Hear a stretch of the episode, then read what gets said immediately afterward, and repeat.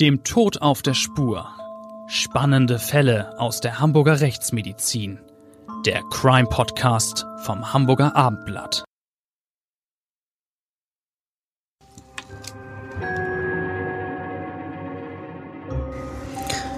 Moin und herzlich willkommen zu einer neuen Folge unseres Abendblatt Crime Podcasts. Ich bin Bettina Mittelacher, Gerichtsreporterin und zum bewährten Team gehört natürlich Klaus Püschel, renommierter Hamburger Rechtsmediziner und unentbehrlich wie immer, er ist der Mann, der in den Toten liest wie in einem Buch. Hallo Klaus. Moin Bettina. Nicht nur die Toten interessieren die Rechtsmedizin, auch die Lebenden die Opfer von Gewalt, die Bedrohten und auch deren Angehörige natürlich. Gewalt oder auch nur die Androhung von Gewalt ist ein schweres Trauma, zum Beispiel auch mit posttraumatischen Belastungsstörungen und so weiter. Das begegnet dir als Gerichtsreporterin ja auch immer wieder, oder? Absolut. Ähm, dann sind wir ja schon gleich mittendrin in unseren Fällen. Lass uns doch heute über ein Thema sprechen, das für die betroffenen Opfer ungeheuer belastend ist. Es geht um Stalking. Manche Opfer finden überhaupt keine Ruhe mehr, weil jemand sie permanent belagert, verfolgt, anruft, ihnen auflauert. Ein selbstbestimmtes Leben, ein Leben in Frieden ist für solche Opfer praktisch nicht mehr möglich. Das stimmt. Leider. Es gibt ja Opfer, die sogar über Jahre gestalkt werden. Als Stalking äh, bezeichnet man äh, definitionsgemäß wiederholtes, widerrechtliches Verfolgen, Nachstellen, penetrantes Belästigen, Bedrohen und Terrorisieren einer Person bis hin zu körperlicher und äh, ausgeprägter psychischer Gewalt. Solche Menschen, die gestalkt werden, haben zwar die Möglichkeit, sich juristisch zur Wehr zu setzen. Beispielsweise können sie eine rechtliche Verfügung erreichen, die besagt, dass sich der Stalker ihnen nicht mehr äh, so sehr nähern darf. Da muss er einen bestimmten Abstand einhalten. Aber ob er sich daran äh, hält, das ist die große Frage. Ja. Übrigens, lass mich noch mal kurz fortsetzen. Äh, ich habe jetzt äh, kürzlich äh, gelesen, die äh, Forderung zum Beispiel elektronische Fußfesseln auch gegen Stalker einzusetzen, wird neuerdings äh, ausdrücklich zur Diskussion gestellt. Äh, Schweden ist da schon relativ weit. Das will ich jetzt gleich eingangs mal so sagen. Okay, ähm, das wäre natürlich eine Maßnahme, die man, über die man nachdenken kann, auch in Deutschland. Äh, denn manche Stalker sind ja wirklich unbelehrbar, machen ihren Opfern das Leben recht, regelrecht zur Hölle. Und über solche Fälle wollen wir heute reden. Bei dem einen, den wir intensiv beleuchten wollen, ist am Ende ein Mensch sehr schwer verletzt worden. Man kann eigentlich sagen, dass es fast an ein Wunder grenzt, dass es keine Toten gab. Und in einem anderen Fall wurde eine junge Frau durch einen Stalker sogar umgebracht. Anschließend beging, beging der Mann Suizid. In der Tat, äh, das sind bzw. waren wirklich menschliche Tragödien, die sich da abgespielt haben. Fangen wir doch äh, mit dem Schicksal einer 18-jährigen Frau und ihrer Mutter an die junge Frau wurde von einem Mann über lange Zeit verfolgt. Am Ende war der Stalker so voller Hass, dass er Kugeln auf die Angehörigen, also nicht auf die gestalkte Frau, sondern auf deren Angehörige abfeuerte, um damit seine Angebetene ja irgendwie zu bestrafen, denke ich. Ja, wobei das Wort Angebeteten ja in diesem Fall sehr kritisch zu betrachten ist. Ähm, ich finde, wenn der Mann die junge Frau wirklich geliebt hätte, hätte er doch wohl nichts unternommen, um ihr das Leben so schwer zu machen. So würde ich das zumindest sehen. Aber ähm, ich auch. ja, dann sind ja, wir uns einig, auf, auf jeden Fall. Erzählen wir diesen Fall mal von Anfang an. Los geht es im Jahr 2020. Ein damals 23-Jähriger sieht im Hamburger Süden auf der Straße eine junge Frau. Er findet sie attraktiv, möchte sie näher kennenlernen. Doch sie signalisiert ihm, dass sie kein Interesse an ihm hat. Erst tut sie dies noch sehr höflich, aber als er nicht aufhört, ihr gegenüber Avancen zu machen, wird sie dann deutlicher. Ja, eigentlich unglaublich. Wenn man einmal Nein sagt und sich vorher gar nicht gekannt hat, dann sollte das doch wirklich erledigt sein. Aber hm, das Ganze hat diesen Mann, nennen wir ihn in unserem Podcast Mehmet R., keineswegs von weiteren Annäherungsversuchen abgehalten. Über Monate äh, hat der 23-Jährige äh, dieser Schülerin weiter nachgestellt, sie um ihre Telefonnummer gebeten, ihr aufgelauert. Sie konnte ihm einfach überhaupt nicht mehr entkommen. Stimmt. Und äh, wie es ihr in dieser Zeit, äh, in der dieser Mann ihr immer auf den Fersen war, es ergangen ist, das hat sie später als Zeugen vor Gericht erzählt. Sie sagte, sie habe sich von dem jungen Mann verfolgt gefühlt, was sie nicht ahnen konnte, weil ihr Verehrer sich zurückgewiesen fühlte, schlugen seine Gefühle offenbar von Sehnsucht in Wut um und dann schließlich sogar in Rachegedanken. Es wurde richtig bedrohlich. Ja, der spätere Täter hat seine dunklen Absichten zwar relativ deutlich ähm, äh, formuliert, er hat in sozialen Netzwerken bekannt gemacht, dass er Rachegedanken hat, aber seine Warnungen, ich denke, wir sollten eher von Drohungen sprechen, haben in Realität das spätere Opfer überhaupt nie erreicht. Ja, so war das. Leider. Denn sonst hätte die junge Frau ja gewusst, was sich da an Unheil zusammenbraute. Sie hätte, wenn sie das geahnt hätte, vielleicht zur Polizei gehen können. Sie wäre wahrscheinlich mehr auf der Hut gewesen, hätte sicherlich auch ihre Familie gewarnt, aber sie war vollkommen ahnungslos. Ja, ungewöhnliche Situation. Äh, sie konnte gar nicht wissen, was Mehmet R. ihr und ihrer Familie äh, anzutun gedachte. Der 23-Jährige hat äh, übrigens, so hieß das später in der Anklage im Prozess, gegen den jungen Mann, also in diesem Prozess, der dann gegen ihn geführt wurde, der hat an die junge Frau über eine Internetplattform auch eindeutige sexualisierte Fotos, also seines Geschlechtsteils, was hat er bloß für einen Geschmack, sowie äh, beleidigende Nachrichten geschrieben. Was hat der sich eingebildet? Ja, aber das war ja noch lange nicht alles, wie auch dann in der Anklage in dem Prozess dann später bekannt wurde. Ähm, zudem teilte er nämlich der 18-Jährigen den Ermittlungen zufolge über Internet mit, dass sie, und jetzt zitiere ich, ihr Leben gelähmt und ohne ihre Familie verbringen werde. Und einige Tage später schrieb er dann, dass er sich, jetzt wieder Zitat, gerade nur schwer aufhalten könne, nicht der ganzen Familie in den Kopf zu schießen. Das sind doch ganz eindeutig sehr, sehr massive Drohungen. Das ist absolut zum Fürchten, wenn man prophezeit bekommt, dass man gelähmt im Rollstuhl landen soll und dass jemand offenbar einen Anschlag auf die Familie plant. Ja, ganz außerordentlich schwerer Tobak. Du hast völlig recht. Das äh, klingt ja nach Morddrohungen im Stil der Mafia, also mit Lähmung zum Beispiel oder Bedrohung der Familie. Das Problem in diesem Fall, diese Verdammungen und Bedrohungen erreichten die Frau, die dieser Mehmet R. eigentlich meinte, Erst gar nicht. Den Ermittlungen zufolge verwechselte Mehmet R. die Adresse der Hamburgerin in den sozialen Medien mit der Adresse einer vollkommen unbeteiligten Frau. Das ist ja auch eine unglaubliche Geschichte.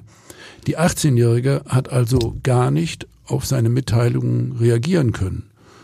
Schließlich kam es dann äh, zu den ja schlimmen tragischen Schüssen die die Mutter der 18-Jährigen äh, sehr schwer im Gesicht verletzten. Ja, also dieser Angriff auf die Mutter der 18-Jährigen, der fand Mitte März des Jahres 2021 äh, in Hamburg statt, und zwar im Bezirk Harburg. Der Schütze musste sich dann später vor Gericht verantworten. Wir haben es vorhin schon erwähnt, weil er, und jetzt ein Zitat aus der Anklage, aus Verärgerung darüber, dass eine junge Frau seine Annäherungsversuche konsequent zurückwies, vor dem Mehrfamilienhaus, in dem die Familie wohnte, gewartet hat und als die Mutter und der 13-jährige Bruder der jungen Frau dann vor dem Haus eintrafen, also der, der jungen Frau, die er eigentlich meinte, die er eigentlich für sich hatte gewinnen wollen, da habe dann der Angeklagte mit einer Schusswaffe Beretta viermal über auf die Mutter und den Bruder geschossen und äh, die Anklage gegen den äh, jungen Mann, gegen den mutmaßlichen Schützen, die lautete dann auf versuchten Mord. Hm, das kann ich auch echt gut nachvollziehen. Und äh, wie hat der Angeklagte sich denn zu diesen Vorwürfen geäußert? Hat er das eingeräumt beispielsweise? Also der angeklagte Mann hat sich zwar im Prozess geäußert, er hat auch zugegeben, die Schüsse auf die 53-Jährige abgefeuert zu haben. Doch, er sagte, er habe sie nicht töten, sondern bewusst an ihr vorbeischießen wollen. Er habe der Frau lediglich Angst machen wollen, hat er gesagt. Ob man das wohl glauben kann, also das sehe ich ganz anders. Äh, wenn man wirklich nur drohen und Angst machen will, was natürlich schon schlimm genug ist, könnte man ja beispielsweise in die Luft schießen oder auch mit einem Spielzeugrevolver drohen. Aber ehrlich gesagt, das sind auch keine guten Ideen. Nee, auch nicht. Hast du äh, recht. Aber hier, hier war es äh, wirklich äh, extrem knapp. Äh, das Opfer hat schwerste Verletzungen erlitten, aber glücklicherweise keine tödlichen. Eine Kugel hat die 53-Jährige äh, am Kopf getroffen. Das war ein äh, Durchschuss durch die linke Gesichtsseite und äh, das ging knapp am Gehirn vorbei. Schon im Prozess war die Rede davon, dass die Frau acht Tage im Koma lag und äh, wochenlang in der Klinik äh, bleiben musste. Ihr äh, Kiefer war ja nahezu vollständig zertrümmert und solche Verletzungen sind sehr schwer zu behandeln. Da bleiben auf jeden Fall auch Entstellungen und Behinderungen und äh, der äh, Knochen muss äh, sehr kompliziert wieder aufgebaut werden. Das ist sehr, sehr aufwendig. Und äh, also Schussverletzungen, die den Kopf eines Opfers treffen, auch in der Art und Weise wie hier, die sind immer lebensbedrohlich. Vielleicht kann ich noch ganz kurz erläutern, wie der Verlauf des Schusskanals war. Also er ging durch das linke Mittelgesicht und äh, es gab eine Trümmerfraktur von Unterkiefer, Oberkiefer und dem Augenhöhlenboden. Außerdem waren äh, die Zähne auf der linken Gesichtsseite, also linker Unterkiefer, Oberkiefer, stark zertrümmert.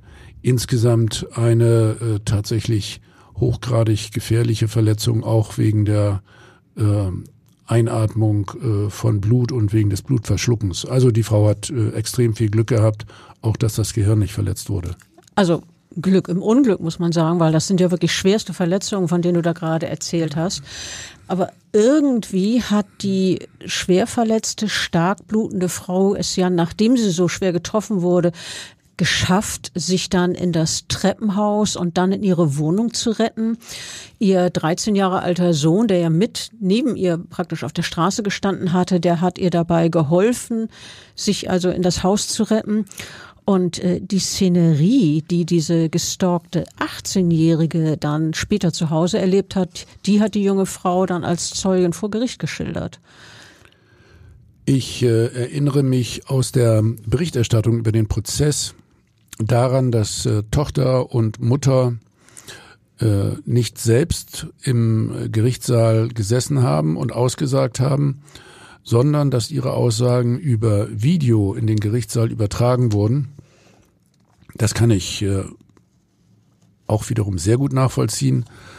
ähm, wenn die Frauen unmittelbar im Verhandlungssaal aussagen müssten, also ja in Gegenwart so direkt vor dem Angeklagten, dann wäre sicherlich eine weitere erhebliche Traumatisierung äh, zu befürchten. Das haben sicher die Ärzte damals auch genauso festgestellt und deswegen hat das Gericht darauf verzichtet, die, diese Zeugen im im Saal zu hören, oder? Ja, äh, genau so war es. So wurde es dann auch kommuniziert. Ich finde das übrigens genau wie du absolut nachvollziehbar nach allem, was die junge Frau offenbar an seelischem Leid erfahren hat und nach allem, was der Mutter angetan wurde, ist es dann natürlich für die Opfer schwierig, in Gegenwart des Angeklagten bzw. des Schützen auszusagen.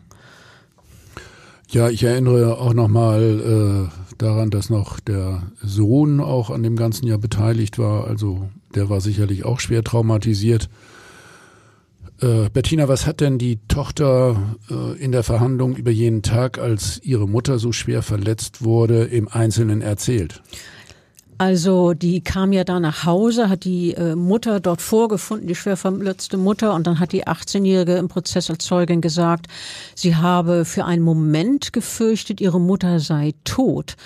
Sie sah dann ihre Mutter in der Wohnung auf dem Boden liegen, den Kopf in den Schoß des Vaters gebettet und dann hat sie wörtlich gesagt, ich habe eine Pfütze voll Blut gesehen, überall war Blut.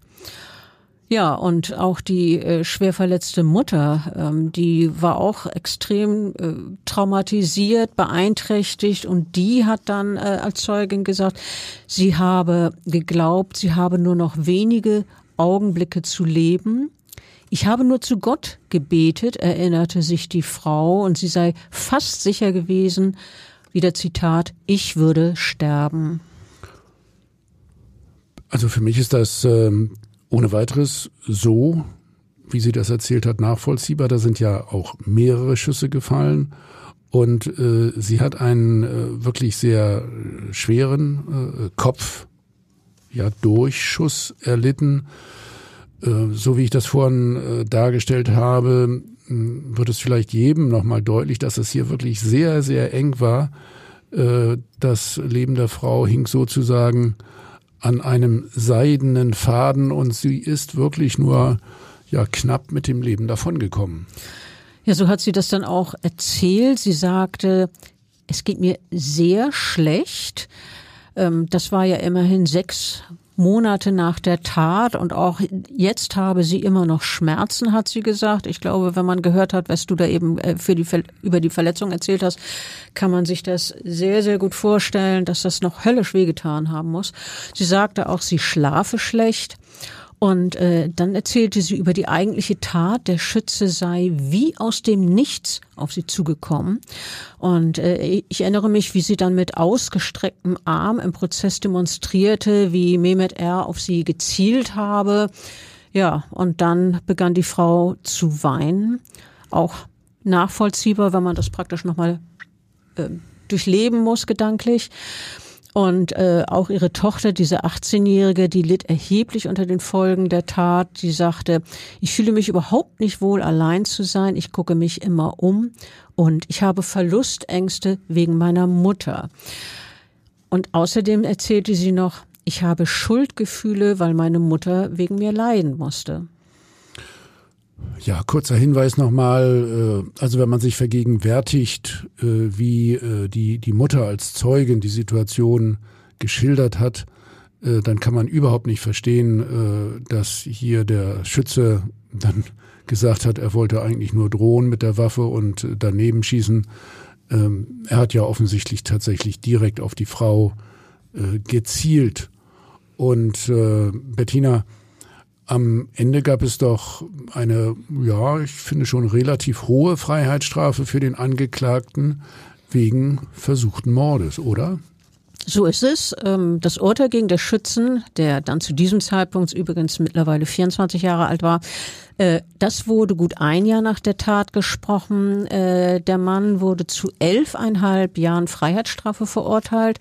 Das Gericht erkannte unter anderem auf versuchten Mord in zwei Fällen, gefährliche Körperverletzung, Bedrohung sowie Beleidigung. Die Staatsanwaltschaft hatte übrigens eine lebenslange Freiheitsstrafe gefordert. Auch das kann ich verstehen. Ja, und äh, die Verteidigung hat aber beantragt, er solle nicht mehr als fünf Jahre bekommen.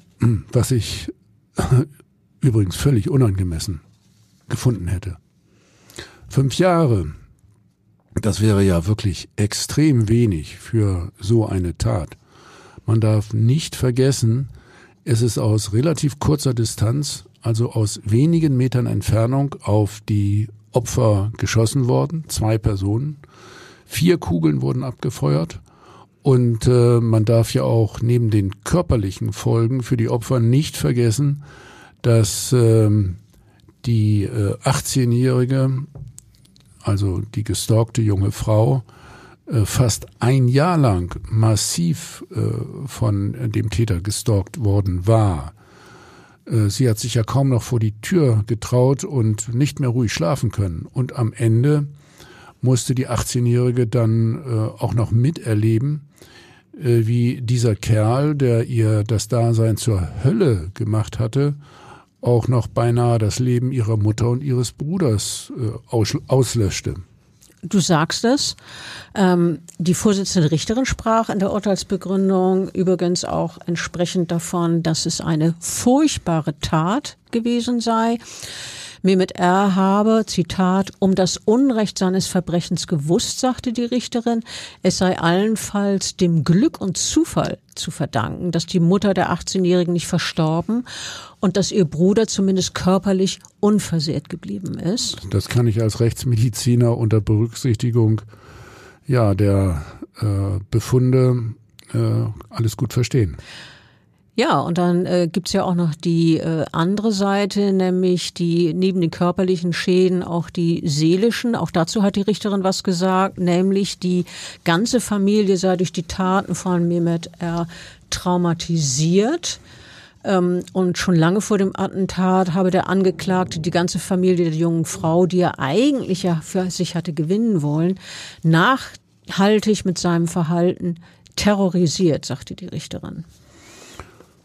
Ja, äh, also ganz klar ein posttraumatisches Belastungssyndrom für alle Betroffenen, die sicher immer wieder Panikattacken hatten. Also das ist schon eine sehr, sehr schwerwiegende Situation gewesen, äh, die dieser Täter da hervorgerufen hat.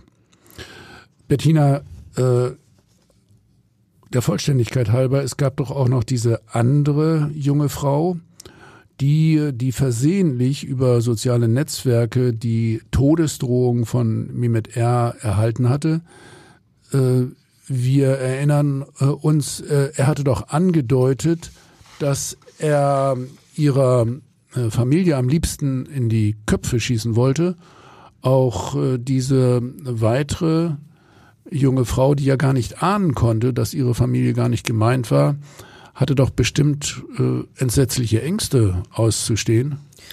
Allerdings, äh, dazu wurde sie übrigens auch im Prozess als Zeugin gehört und hat davon erzählt, äh, sie hatte sich überhaupt nicht erklären können, wer sie offenbar so sehr hasst, dass er ihrer Familie nach dem Leben trachtet, hat sie erzählt und natürlich äh, ja von erzählt, was das von Ängste bei ihr ausgelöst hat, dass sie das extrem beunruhigt hat. Und ähm, tatsächlich hat diese Frau äh, übrigens auch ein Schmerzensgeld bekommen vom Gericht. Äh, das hat der, das Gericht ihr zugesprochen, und zwar äh, 5000 Euro. Also das finde ich sehr bemerkenswert. Äh, andersherum nicht besonders viel Geld für ja die Bedrohung und die Ängste, die da hervorgerufen wurden.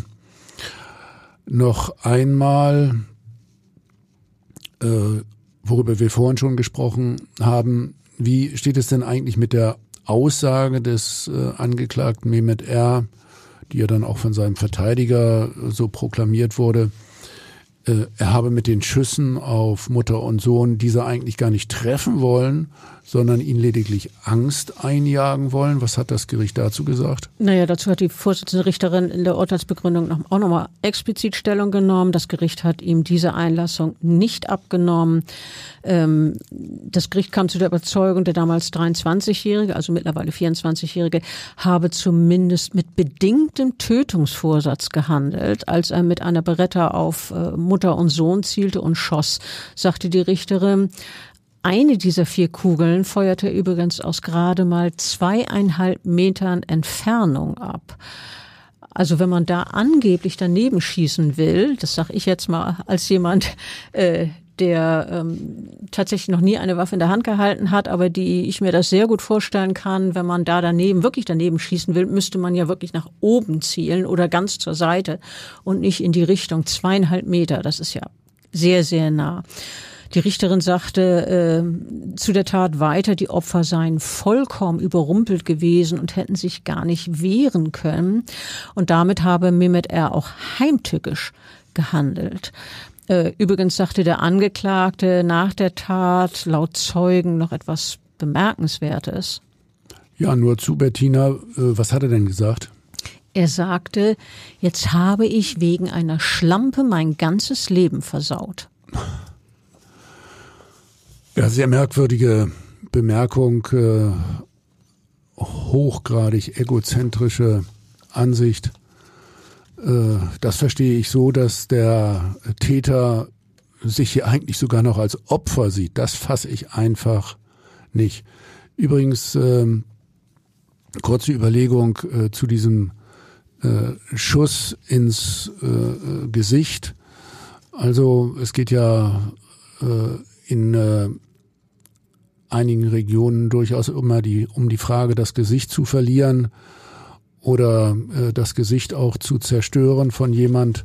Die Frage ist, ob da nicht tatsächlich äh, unter diesem Aspekt gezielt auch ins Gesicht geschossen wurde. Will ich hier nur noch mal kurz äh, ansagen. Also das wäre sicherlich eine Überlegung, aber ich glaube, das würde man ihm nicht nachweisen können. Ja klar, also äh, das ist eine reine Spekulation von mir, äh, die ich übrigens bei anderen Fällen durchaus wiederholt gehabt habe. Also dieses Thema Gesicht verlieren äh, spielt doch gelegentlich oder gar nicht so selten eine Rolle. Nun zum, zum zweiten Fall. Wir wollen ja noch einen äh, zweiten Fall von Stalking äh, berichten. Dabei kam es dann äh, ja zu, zu Toten. Eine Frau wurde getötet und der Täter hat sich dann selbst das Leben genommen. Ähm, das war hochdramatisch. Dieser Fall hat äh, im April des Jahres 2022 äh, für ein sehr großes, natürlich vor allem negatives und entsetztes Echo gesorgt. Stimmt, also dieser Fall galt zunächst als sehr rätselhaft. Erst nach und nach wurde bekannt, dass die junge Frau, die in einem Mehrfamilienhaus in Hamburg erschossen wurde, dass tatsächlich das Opfer eines Stalkers war. Zunächst mal war ja nur bekannt, dass in dem Mehrfamilienhaus mehrere Schüsse fielen. Wenig später wurden an jenem Morgen, Anfang April 2022, im Treppenhaus zwei Tote äh, vorgefunden. Offenbar war es damals so, dass eine Nachbarin, nachdem sie die Schüsse gehört hatte, durch den Türspion geschaut hat und äh, eine Person am Boden liegend äh, ja vorfand so gesehen hat. Sie rief daraufhin äh, verständlicherweise sofort die Hamburger Polizei an. Naja, und diese Polizeibeamten, die fanden dann eine junge Frau, die niedergeschossen worden war. Offenbar kamen noch Notärzte an den Tat und versuchten das Leben der jungen Frau zu retten, vergeblich. Ja, die Verletzungen waren leider viel zu schwer. Die 22-Jährige äh, ist durch zwei Kugeln getroffen worden.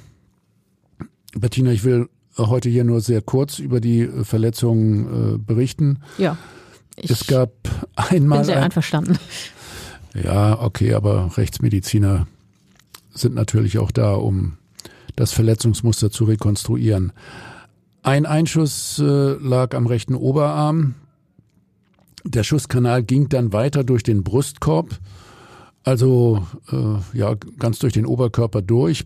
Beide Lungenflügel äh, wurden durchschlagen, auch der Herzbeutel wurde verletzt, die Körperhauptschlagader getroffen und das Projektil blieb dann auf der anderen Körperseite in der Kleidung hängen. Der zweite Schusskanal verlief vom rechten Schulterblatt zum rechten Brustwirbelkörper und in den Wirbelkanal hinein und da wurde das Rückenmark durchtrennt. Also beides äh, sehr schwerwiegende, äh, prinzipiell tödliche äh, Verletzungen. Todesursache war in diesem Fall letztlich ein inneres Verbluten und ein Kollaps bei der Lungenflügel. Ja, dann verstehe ich auch, dass die Notärzte da wirklich nichts mehr tun können, nach dem, was du gerade erzählt hast. Ja, da war überhaupt nichts äh, zu machen und äh, ja, überleg mal, also beide Lungenflügel, Körperhauptschlagader, Rückenmark durchschlagen. Wir haben es gehört. Gut. Ähm, es reicht.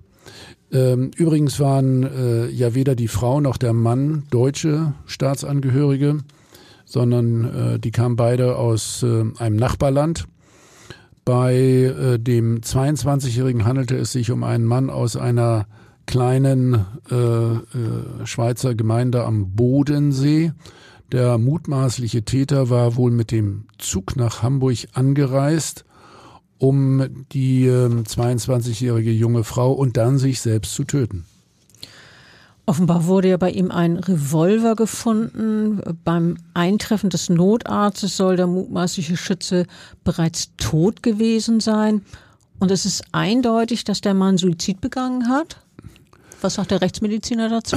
Ja, auch hier will ich kurz äh, die Verletzungen äh, referieren, die äh, die Kollegen in der Rechtsmedizin erhoben ähm, haben.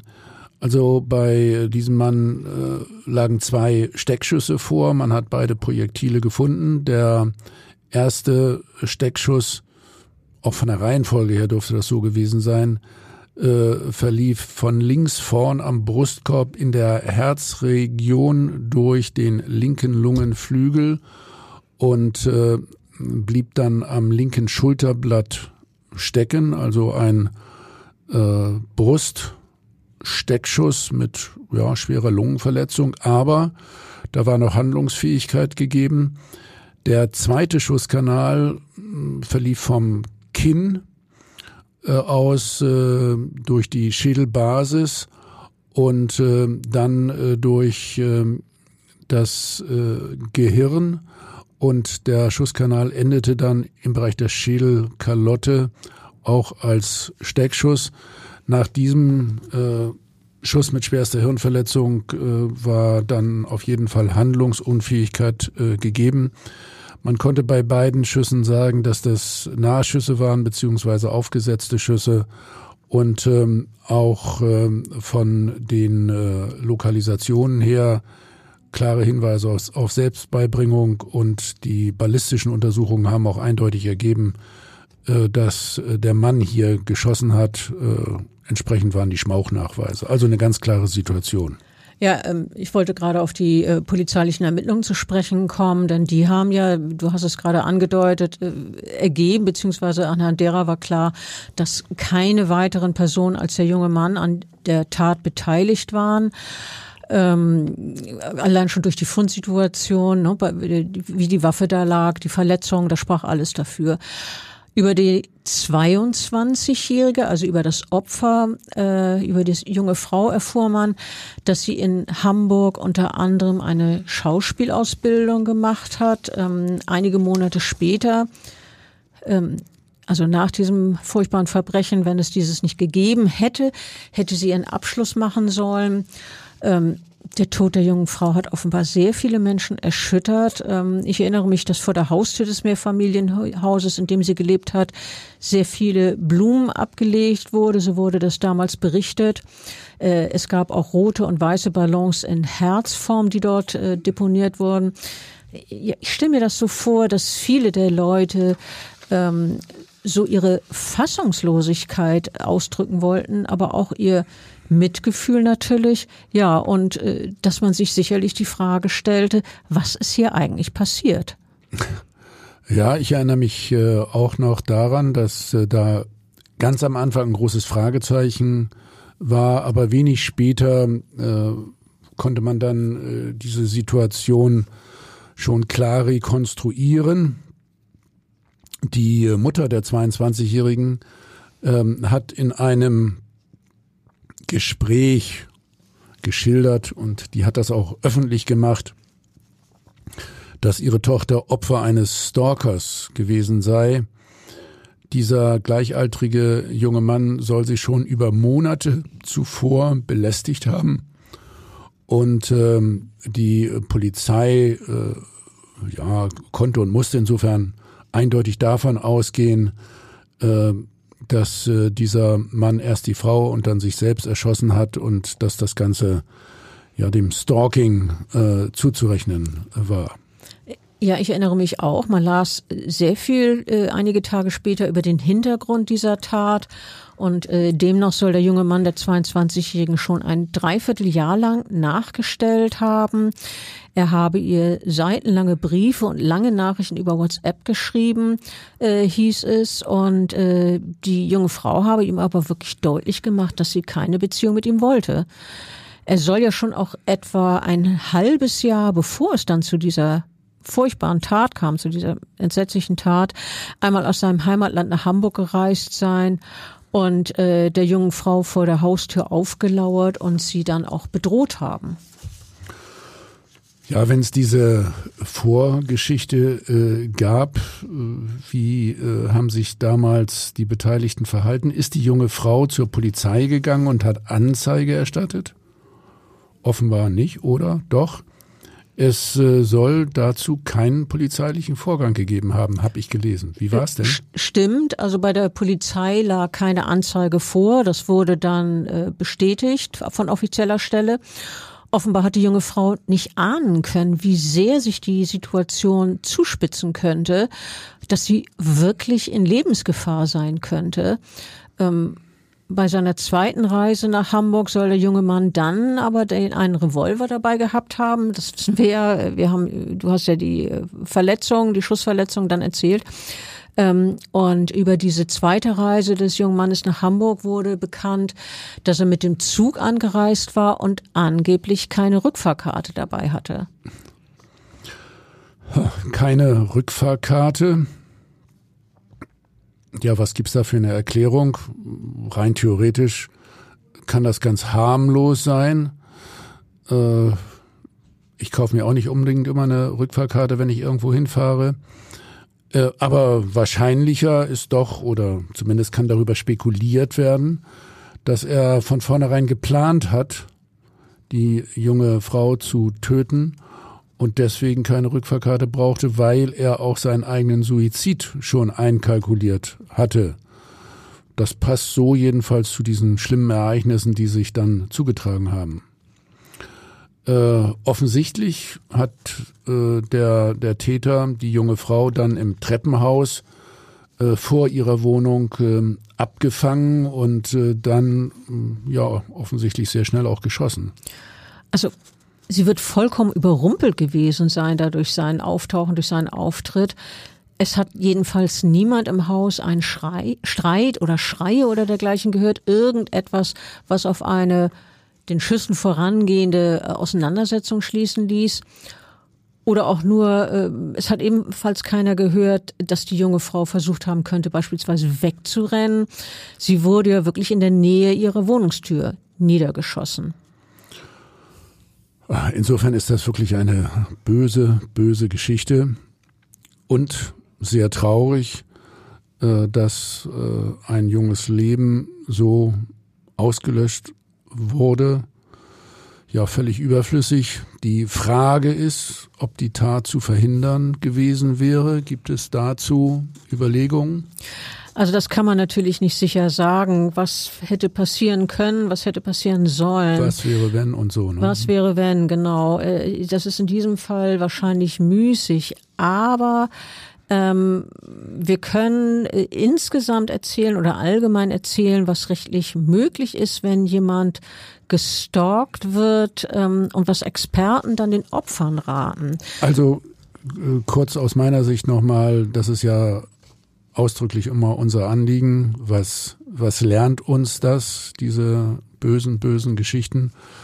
Und äh, ich glaube, es macht Sinn, dass du da tatsächlich mal vielleicht den Weißen Ring zitierst.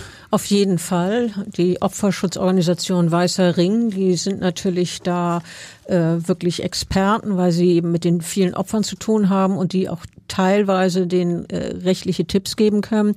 Und äh, die haben für Stalking-Opfer so eine Art Selbsthilfe-Tipps zusammengestellt. Die kann man übrigens auch auf der äh, Internetseite des Weißen Ringes nachlesen.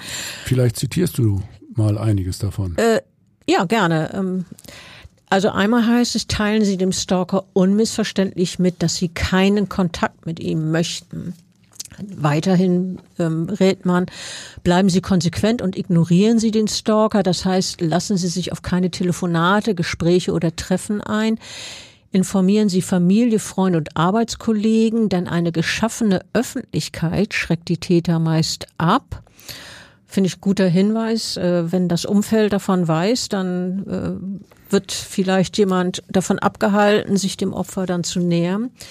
Ein weiterer Tipp des Weißen Ringes ist, holen Sie sich psychologische, juristische oder andere Unterstützung, denn gemeinsam sind Sie stärker und last but not least, gehen Sie nach dem Vorfall unbedingt zur Polizei und lassen Sie ein Protokoll aufnehmen dann können Sie sich auch über Schutzvorkehrungen informieren. Ähm, Ehrlich gesagt klingt das Ganze natürlich schon so ein, so ein, so ein bisschen theoretisch. Äh, ich glaube, es ist äh, sehr wichtig, dass man diese, diese Tipps äh, tatsächlich mal gedanklich auch praktisch durchspielt ja, wie, wie man das äh, dann äh, handhabt oder äh, dass man sich dann auch ganz konkret in dieser Situation äh, zum Beispiel vom Weißen Ring beraten lässt.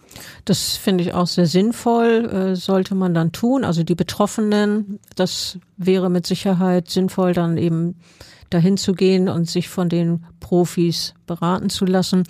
Ähm, Übrigens kann ja auch gegen Stalking zivilrechtlich vorgegangen werden, zum Beispiel mit einem Antrag nach dem Gewaltschutzgesetz. Den müsste man dann beim Familiengericht stellen.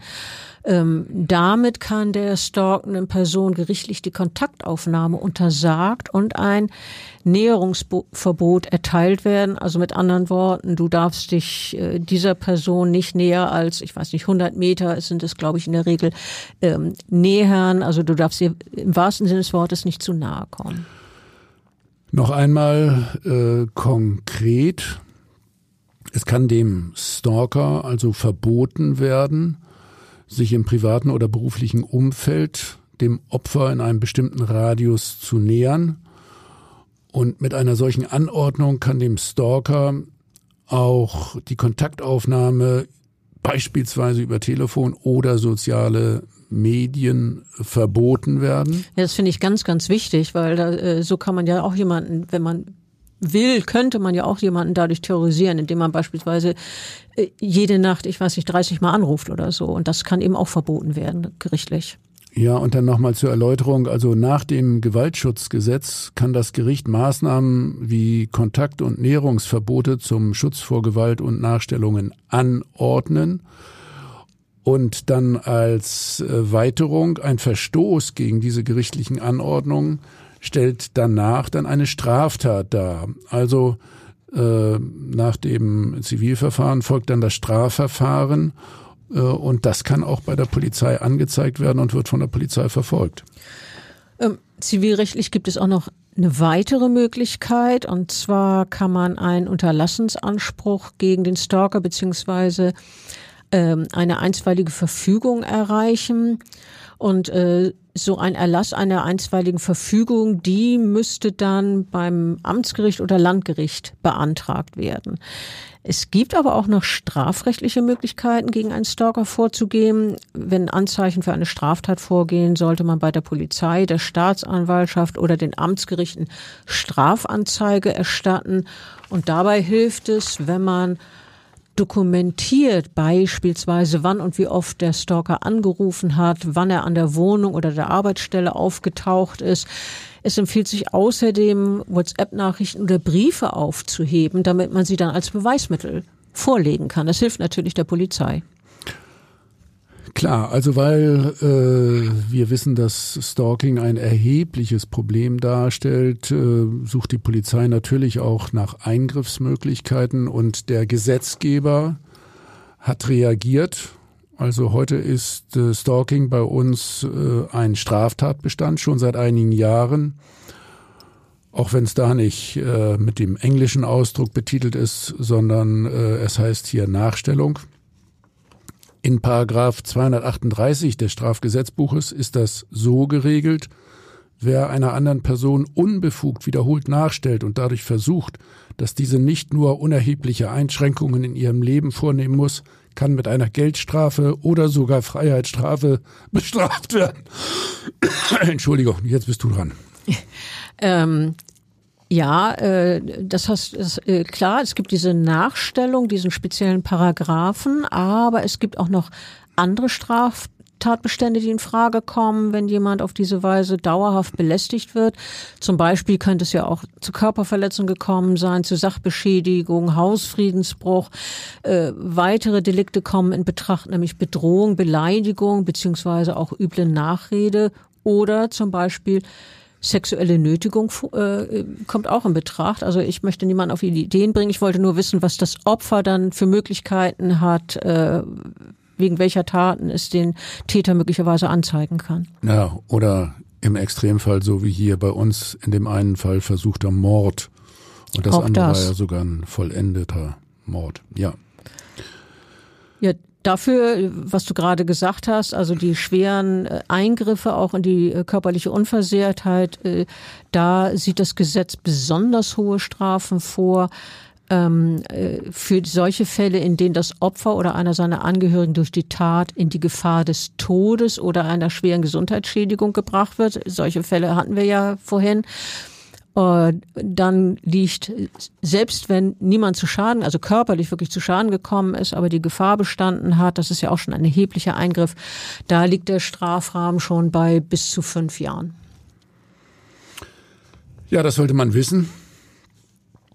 Ähm, aber ja, schon hochproblematisch, dass es äh, äh, trotz dieser äh, vielen Versuche einzugreifen, die Situation für die Opfer zu verbessern, dann äh, immer wieder doch zu sehr schwerwiegenden Abläufen kommt, so ähnlich wie wir das heute erzählt haben, ja, wo man dann auch zu spät kommt. Eine sehr bedrückende Situation.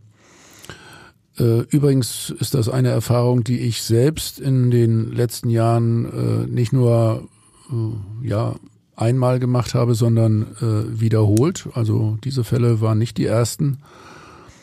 Unser Rechtswesen verfügt, so ist meine bisherige Schlussfolgerung, hier leider nur über ein relativ stumpfes Schwert, um äh, dem Stalking Einhalt äh, zu gebieten. So ist es jedenfalls in der Praxis. Äh, vor allen Dingen, solange Stalker sich nicht strafrechtlich äh, etwas Relevantes zu Schulden kommen lassen, äh, kann man sich kaum vor ihnen schützen. Und äh, alle Maßnahmen, äh, die dann doch noch im privaten Bereich möglich sind, bedeuten natürlich erhebliche Einschränkungen für die Bedrohten selbst. Also ich, ich nenne mal sowas wie äh, Wechsel der Wohnung, äh, Wechsel des Wohnortes oder vielleicht besondere Schutzeinrichtungen für die eigene Wohnung. Äh, das ist ja eine erhebliche Einschränkung der äh, Lebensqualität für die ähm, Betroffenen. Also das gibt's ja tatsächlich, darüber haben wir gar nicht gesprochen, aber das sollte man noch erwähnen. Es gibt ja Menschen, die unter dem Stalking so sehr leiden, dass sie tatsächlich die Stadt verlassen und, und äh, sich ein vollkommen neues Leben aufbauen müssen. Das ist natürlich auch furchtbar. Ja, darauf wollte ich hingewiesen haben. Äh, also ich äh, könnte mir ehrlich gesagt Maßnahmen vorstellen, von denen ich allerdings weiß, dass die juristisch schwer durchzusetzen sind. Also solche, die in Schweden erwogen wurden, habe ich eingangs schon mal gesagt. Äh, Die Fußfessel. Beispiel, ja, ja, ähm, eine äh, Fußfessel. Also ich finde jedenfalls, es sollten einschneidende Maßnahmen gegen den Täter erfolgen und die Betroffenen, die gestalkt werden, sollten ja möglichst besser geschützt werden. Darum geht's ja. Äh, leider äh, schützt unser Strafrecht, naja, so, so ist das eben, so ist das aufgebaut, äh, doch auch immer wieder die Rechte ja von, von Bösen. Obwohl wir ja nun auch äh, dargelegt haben, was man tun kann. Ich hoffe, das gibt dem einen oder anderen Menschen, wenn er denn äh, traurigerweise, schlimmerweise Opfer eines Stalkings wird, äh, hilft unsere heutige Folge so ein bisschen dabei, äh, besser damit umzugehen oder etwas mitzunehmen, wie er sich äh, schützen kann, wie er sich wehren kann. Äh, das wäre mein Wunsch. Ja, wir no? Ne? wollen vor allen Dingen genau. den Betroffenen den Rücken stärken. Darum ging es heute. Absolut, das war unser Ziel. Ähm, ja, ich äh, danke dir wieder mal dafür, dass du äh, hier so äh, mit aufgeklärt hast, dass du äh, dabei warst, diese, diese Fälle darzulegen, diese wirklich schlimmen Fälle. Ich glaube, das ist deutlich genug geworden, was ein Stalker alles anrichten kann im Extremfall. Ja, und ansonsten freue ich mich natürlich wieder auf unseren nächsten Fall und auf unsere nächsten Fälle. Vielen Dank. Ja, also stalken geht gar nicht und tschüss. Weitere Podcasts vom Hamburger Abendblatt finden Sie auf abendblatt.de slash podcast.